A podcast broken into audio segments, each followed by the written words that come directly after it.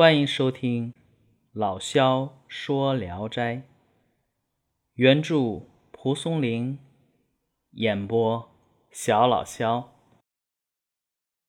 今天讲的这一篇名字叫《伏狐》，注意啊，是伏狐，狐狸的狐，不是老虎的虎啊。这个故事讲的啥呢？有一位太史某公。被狐狸精魅惑，病弱不堪。反正身子虚嘛，用尽了画符念咒的方法来驱除狐狸精，仍不见效。他于是请假回了故乡，就希望能躲避纠缠。可这太史走到哪里，狐狸精就跟到哪里。他极为恐惧，心想。我这命不久矣啊！这过不了多长时间，我就要被这狐狸给折腾死。正不知所措，有一天，太史来到涿州，门外有一位摇铃的郎中，声称能制服狐狸精。太史把郎中请到屋里，郎中给太史开了药。您猜开了什么药啊？开的是男女所用的春药。郎中让太史吃了药，然后太史进屋，心说：“嘿，这次我不怕你了。”进了屋，与变作女人的狐狸精，嗯，不可描述啊，反正锐不可当。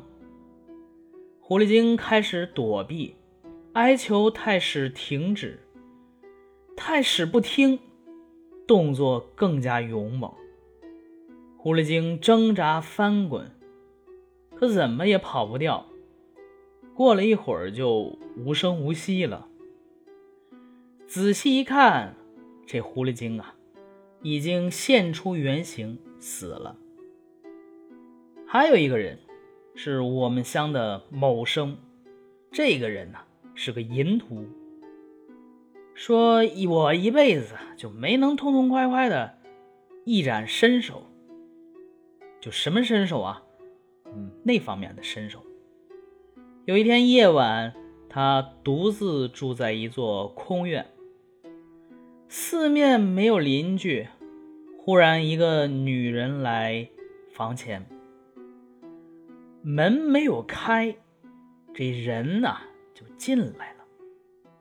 某生一看，知道这是个狐狸。可这个淫心正炽啊，知道是狐狸，仍然快乐的和他相会啊。这女人刚刚解开衣服，某生就长驱直入。狐女剧痛大惊，发出吱吱的啼叫声。这个时候就能看出人家狐狸的动作敏捷性了。怎么着啊？就跟那鹰啊从人身上飞出去一样，直接穿过窗户逃走了。某生呢还凝望着窗外，以亲昵的声调哀求呼唤，希望他能回来。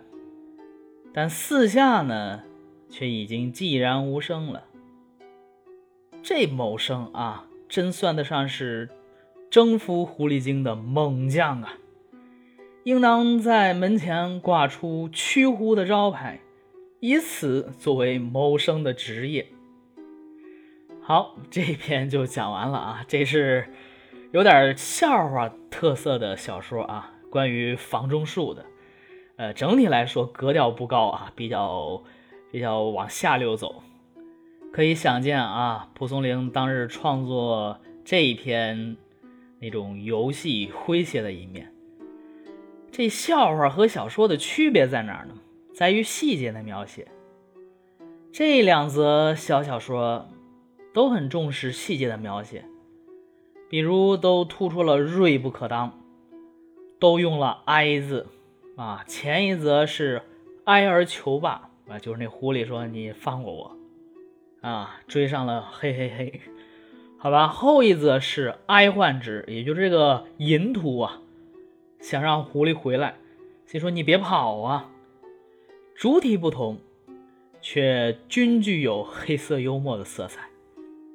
所以说啊，《聊斋志异》里边除了鬼故事，或者是说，《聊斋志异》大部分其实不是鬼故事，不是那种恐怖的、害害怕人的，很多呀都属于那种呃奇情类的，还有像这种就是制衣类的，还有就像今天这种跟笑话似的，逗人一乐，莞尔一笑，嗯，也挺好。